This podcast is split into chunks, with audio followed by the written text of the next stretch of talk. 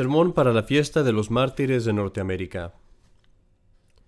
Queridos hermanos, el día de hoy aquí en Estados Unidos se festeja una fiesta especial que no tenemos nosotros en México, y quiero hablar acerca de esto, aunque no nos corresponde a nosotros esta fiesta, a menos no a los que viven en México, pero quiero hablar de esta historia porque es una historia maravillosa y creo que también nosotros tenemos una deuda de gratitud para estos mártires norteamericanos que se les llama. La fiesta de hoy festeja a siete sacerdotes y a un, laico, todos de la Compañía de Jesús, todos jesuitas, que murieron en los alrededores de Canadá y del norte de Estados Unidos por la fe y por el deseo de convertir a las almas a nuestro Señor Jesucristo, por el deseo de fundar a la iglesia aquí en Norteamérica. Dice Tertuliano que la sangre de los mártires es la semilla de la iglesia y lo que quiere decir con esto es que muchas veces la iglesia no puede nacer, no puede crecer, no puede establecerse, sino al menos que paguemos un precio. Y ese precio es precisamente nuestra sangre, nuestros sacrificios, nuestros dolores y penurias. Y esto es precisamente lo que pasó con estos hombres. Se les puede llamar en verdad nuestros padres en la fe y ellos forman parte de ese gran ejército de sacerdotes, franciscanos, jesuitas, dominicos, de muchas órdenes religiosas, incluso carmelitas, que vinieron aquí a la América para convertir a las almas y para atraer a la iglesia. Permítanme, pues, que les diga el día de hoy un poco de su historia para que nos recordemos de sus méritos y para que nos movamos un poco a imitarlos. El principal de ellos, podríamos decir, fue el padre John de Brevoux, que nació en Francia en 1591. Él era un, era un granjero, era un, un ranchero, y cuando él creció decidió hacerse un sacerdote, decidió unirse a la Compañía de Jesús, que acababa de ser fundada hacía muy poco. Y allí se quedó en Europa, recibió una muy alta educación, era un hombre muy educado, muy inteligente. Pero en cuanto tuvo oportunidad él renunció a la vida cómoda de Europa y les pidió permiso a sus superiores para venir acá a la América, a lo que se llamaba la Nueva Francia, que era Canadá. Se le, permitió venir y llegó a lo que era Quebec. Con el curso de los años se le iban a unir otros sacerdotes, pero en ese momento él estaba casi solo, era al menos uno de muy pocos jesuitas que vinieron. Ahora bien, cuando él llegó, pues no tenía ningún, ningún lugar a donde ir al principio, y había cerca de Quebec una tribu que se llamaba la tribu de los Algonquin, que era prácticamente una tribu nómada, salvaje. Y él fue asignado para que los acompañara durante el invierno, durante varios meses, y ese fue su primer experimento como un misionero. Ahí fue cuando se dio cuenta de las cosas con las que iba a tener que lidiar. Cuenta que cuando fue allí con la gente de los Algonquin eran personas que vivían en tiendas como nómadas. Adentro de la tienda hacían fogatas y eso hacía que el ambiente adentro de la tienda fuera insoportable. Eran personas muy rudas, muy eh, groseras. No hablaban su lenguaje, no compartían nada de su educación, la comida era muy muy mala. No tenía nadie con quien hablar y lo peor de todo era que las tribus de los Algonquin eran muy dados a todas clases de impurezas y perversiones, y además a la superstición. Entonces el sacerdote, el pobre sacerdote, tenía que vivir allí en la tienda, con estas personas que no tenían ninguna vergüenza, y ver cómo las, brujas o los brujos hacían sus festines y sus horribles ritos en honor de sus deidades, y él tenía que sufrir todo esto en silencio, no podía hacer nada porque no podía hablar ni siquiera para expresar su, su condena de estas cosas. Y así fueron sus primeros meses de misión, un sufrimiento moral muy grande. Sin embargo, esto no disminuyó su fervor ni su celo, porque en cuanto volvió a Quebec, consiguió que fuera asignado esta vez a otra tribu, a la tribu de los hurones, que era una tribu más civilizada, ellos vivían en, en pequeñas villas, construían pequeñas cabañas, pero aún así pues seguían siendo salvajes.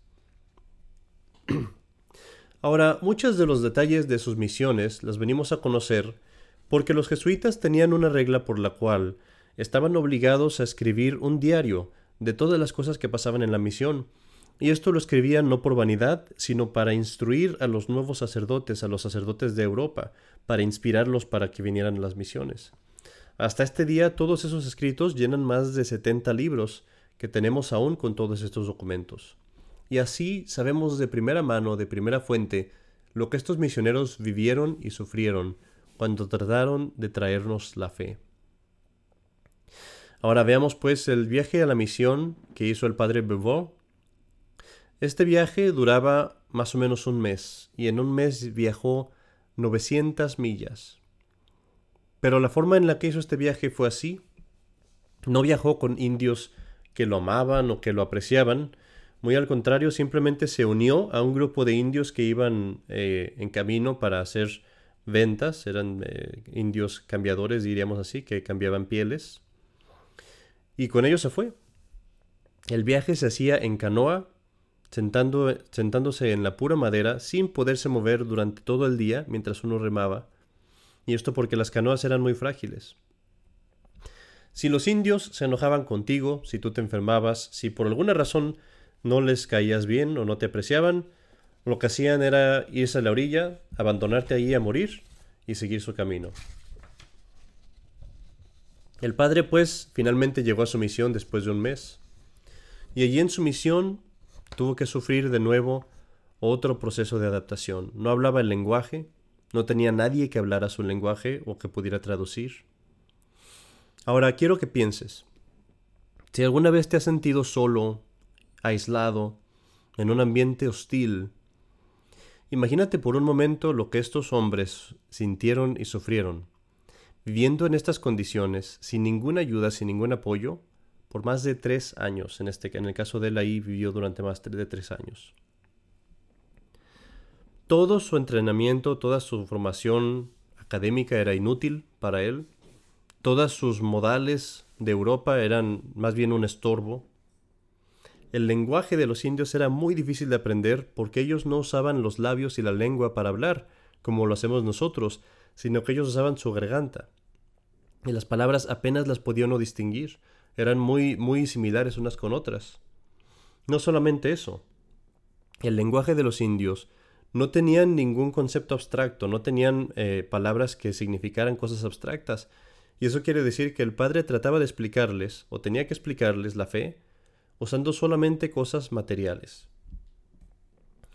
Después de tres años, apenas estaba empezando a aprender el lenguaje, apenas empezaba a adaptarse a ellos, cuando lo llamaron de vuelta a Europa. Había una guerra entre Inglaterra y Francia, entre el protestantismo y el catolicismo, y a causa de esta guerra, todos los sacerdotes que estaban allí en Canadá tuvieron que regresar a Europa por algunos meses. Finalmente, después de algunos meses, pudo regresar, pero esta vez vino con otros sacerdotes. Y esta vez, aunque sí los, los retos seguían ahí, los problemas seguían ahí, ahora pudieron avanzar más rápido, ya sabían algo del lenguaje. Ahora, queridos hermanos, antes de que avancemos, quiero quiero quitarles de la mente esa falsa idea que tenemos a veces de la vida en las misiones. Solemos imaginar la vida de un misionero en una forma muy, muy linda, muy bonita. Nos imaginamos una villa muy bonita de indios y el sacerdote caminando muy feliz entre la villa, con, rodeado de los niños, diciéndoles hola a todos, y toda la gente juntándose al, al lado de la fogata para comerse un buen pavo o un venado que acaban de cazar. Pero no era así. Quiero que nos imaginemos la realidad para que veamos lo que estos sacerdotes tuvieron que sufrir. Imagínate a un sacerdote viviendo en una choza miserable, que no puede dormir porque las ratas se le suben durante la noche, comido vivo por las pulgas, por las moscas, por los mosquitos, nada que lo proteja, durante el invierno muriéndose de frío, y durante el verano muriéndose de calor, sudando en esa choza horrible el olor, el hedor insoportable de tantas personas que no tenían nada de higiene, que vivían seguramente muy sucias, y de él mismo incluso, los zapatos que se le acabarían dentro de un año, quizás la sotana que estaría toda raída. Imagínate vivir rodeado de personas que te son indiferentes o hostiles o incluso que abusan de ti, que te maltratan constantemente, todos los días, Algunos te dan órdenes quizás, algunos te hacen que les sirvas, algunos hacen que cargues las cosas, otros que limpies para ellos. Nadie le da nada de comer, nadie le da nada de beber, nadie le ayuda a curarse cuando está enfermo. Imagínate a este sacerdote incapaz de decir misa porque no tiene las cosas necesarias por mucho tiempo, rozando él solo, aislado, sin libros, sin nada que lo pueda sostener.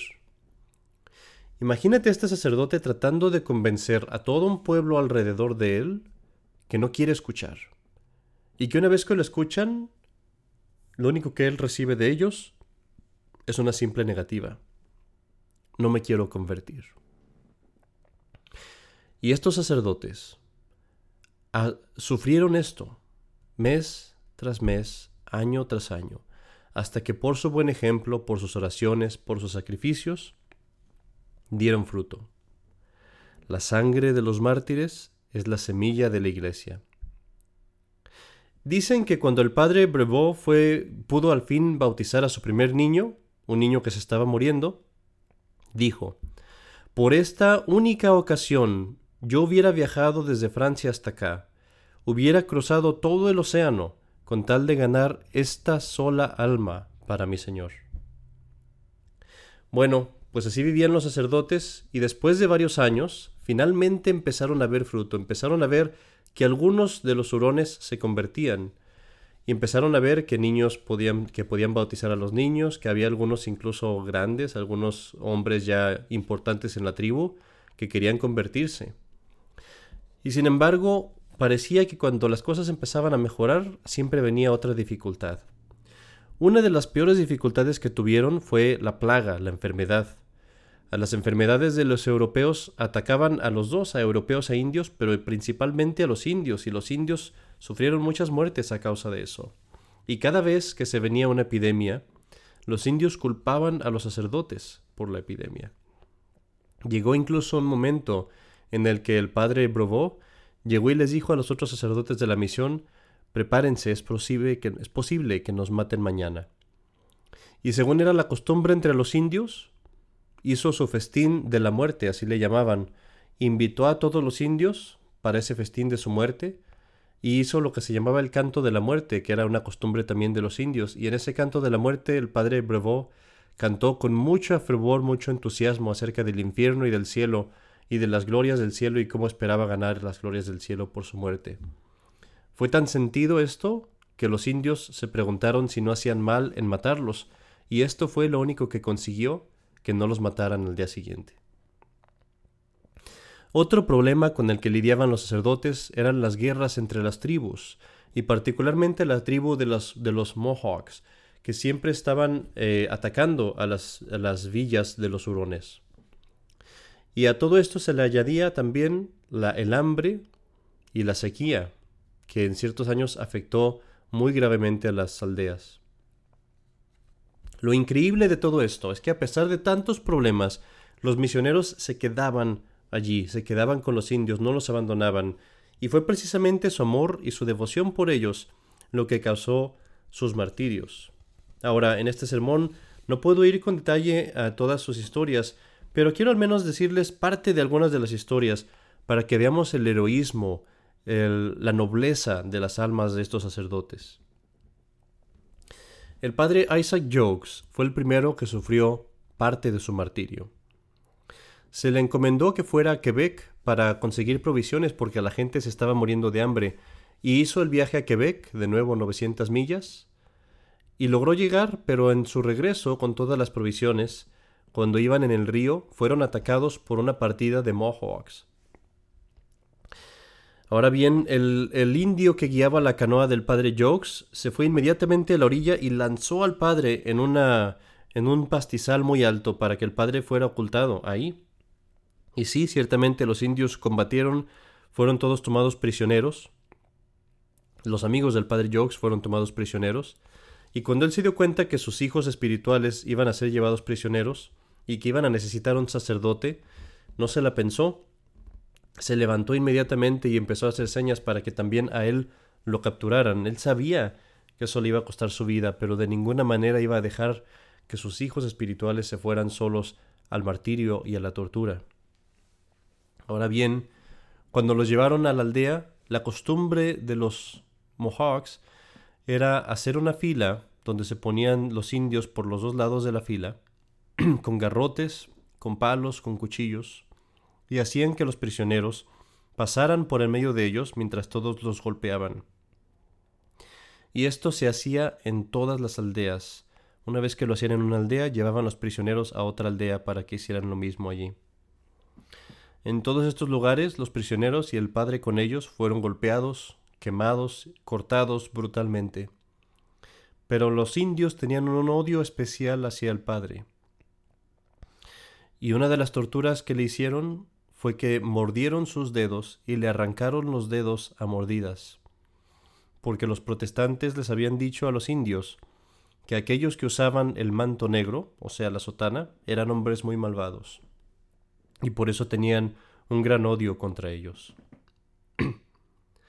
Finalmente se decidió que todos los indios prisioneros iban a ser torturados y iban a iba a dárseles la muerte, y que a los blancos, incluyendo al padre Jokes, se les iba a perdonar y los iban a usar para negociar con los europeos el padre Jokes fue forzado a ver cómo sus hijos espirituales eran asesinados uno tras otro, y todos ellos murieron como mártires, incluso de uno de ellos, uno de los indios, se dice que mientras era torturado él pedía, como nuestro Señor Jesucristo, él pedía por sus perseguidores. Finalmente el padre Jokes volvió a Europa y en Europa fue tratado con mucho honor y con mucho respeto. Lo trataban como un mártir. Incluso el Papa habló con él, o no habló con él, le mandó un, un permiso para celebrar la misa sin sus dedos. También habló con la reina de Austria. Pero tantos honores no eran lo que el padre quería. Él quería volver y dar su vida por sus indios. Y así, al cabo de unos meses, volvió a Canadá y esta vez iba a encontrar el martirio junto con uno de los compañeros que iba con él. Ahora otra hermosa historia del valor de estos sacerdotes es la del padre Anthony Daniel. Él estaba en una villa de los Hurones también y empezaba apenas su misa, estaba a punto de empezar su misa en su cabaña, cuando escucharon afuera los gritos de guerra de los indios Mohawks. Y el padre salió inmediatamente, sabía que no había esperanza, todos los guerreros de la villa habían salido. Entonces salió de la cabina aún vestido con su alba, con sus ornamentos sacerdotales, y empezó a gritar las palabras de la absolución para perdonar los pecados de todos los indios que lo rodeaban. Y después les dijo, Huyan, hijos míos, huyan y lleven con ustedes su fe hasta el último aliento. Y ellos voltearon y le decían, No, padre, vengan con nosotros. Y él les dijo, les dijo No. No, yo moriré aquí para salvarlos a ustedes. Ya nos veremos en el cielo. Entonces los indios huyeron y el padre se quedó allí para distraer y detener a los otros indios, y el enemigo se metió adentro de la aldea, dentro de la empalizada, y el padre Daniel tomó su, su cruz, la elevó en, el alto, en lo alto, y caminó hacia ellos vestido con su alba, y elevando su cruz hacia los cielos. Los indios se detuvieron por un momento, pero después comprendieron que se trataba de otro manto negro, que así llamaban a los sacerdotes, y así el padre Daniel también recibió la corona de los mártires. Los últimos martirios que vamos a narrar muy brevemente son los del padre John Brevoux y los del padre Gabriel Lalemant. Y ellos no puedo narrar su martirio aquí en detalle. Es demasiado difícil de narrar. Sufrieron muchísimo y lo que les hicieron es algo tan tremendo que no lo podemos decir o escuchar sin estremecernos. Ambos padres también fueron capturados por los hurones, pero el padre Brebeau fue el primero en sufrir. Lo que a mí me conmueve mucho del martirio del padre Brebeau es el hecho de que aún en su martirio predicaba con su martirio. Y verán, hermanos, entre los indios, entre aquellos indios, tenían un cierto código. Cuando ellos tomaban un prisionero de guerra, lo torturaban. Si el prisionero de guerra pedía misericordia, esto era señal de que estaba derrotado y los vencedores eran los enemigos. Si el indio que estaba siendo torturado no pedía misericordia y lo sufría todo valientemente, entonces él era el vencedor y los otros acababan derrotados. El padre Brevoux sabía que de ninguna manera iba a conseguir que respetaran la religión católica, que abrazaran la fe, si no respetaban a los mismos sacerdotes. Y así determinó no pedir misericordia y sufrir todo valientemente para que llenara a estos indios de respeto hacia la fe católica. Aún en su muerte, predicaba. Los indios quemaron al padre en todo su cuerpo, lo cortaron con cuchillos, cortaban pedazos de su carne. Masticaron y arrancaron sus dedos con sus propias bocas. El padre rezaba y lo oían rezar y para callarlo, para que no rezara más, pusieron una antorcha encendida adentro de su boca. Tomaron hachas y las calentaron al rojo vivo y se las colgaron alrededor del cuello para que le quemaran y, el padre escuchaba su carne, cómo se cocinaba con estas hachas, y estaba cegado por el mismo humo de su propia carne quemándose. Un indio que era de los Hurones, un indio traidor, que había apostatado de la fe católica. Burlándose del bautismo, tomó agua hirviendo y se la echó encima de la cabeza al padre, al mismo padre que quizás lo había bautizado. Agonizando el padre en el suelo, los miraba con ojos fijos, y no pudiendo soportar esto, le sacaron los ojos, con una antorcha encendida. El padre alemán murió de una forma muy similar, pero a él, después de haberle sacado los ojos, le llenaron las cuencas de los ojos con carbones encendidos. Mis queridos amigos, cuando escuchamos esta historia, y debemos terminar la historia aquí, les pido que recuerden que estas son cosas que pasaron aquí en nuestra tierra. Yo mismo caminé en la tierra donde estos hombres murieron, yo mismo fui allí, a ese mismo lugar, yo mismo vi sus huesos que aún son guardados en la iglesia, que aún se guardan allá en Canadá. Yo vi aquellos ríos en donde ellos navegaron, los bosques en donde fueron golpeados, los lugares en donde los torturaron. Su sangre es la semilla de nuestra fe. No tenemos la iglesia gratis. Hubo hombres que murieron para darnos la iglesia, para traernos la iglesia aquí a América. Y así, ahora que los honramos en este día, aprendamos de ellos esta lección y pongámosla en práctica, que nunca jamás temamos cumplir los sacrificios que nuestra fe nos demande, que nuestra fe nos exige. Que cumplamos con esa penitencia, con ese heroísmo que ellos tuvieron para conservar nuestra fe. No hay dificultad que tengamos nosotros ahorita que sea mayor que la que ellos tuvieron, y así veámoslos a ellos como a nuestros capitanes, como a nuestros guías, como a nuestros líderes que nos llevan hacia el reino de los cielos. Ellos sufrieron momentáneamente, pero ahora reinan para siempre con Cristo en el cielo, y nadie les va a quitar su reino nunca más y así que nosotros también podamos llegar a ese lugar en el que ellos reinan, que nosotros también podemos mantenernos firmes en nuestra fe, venga lo que venga, cueste lo que cueste, tengamos que sufrir lo que tengamos que sufrir, cualquier cosa que nos venga en esta vida, que permanezcamos siempre firmes en el amor de nuestro Señor Jesucristo y en la fe, como ellos lo hicieron, por amor a su Maestro crucificado. En el nombre del Padre, y del Hijo y del Espíritu Santo. Amén.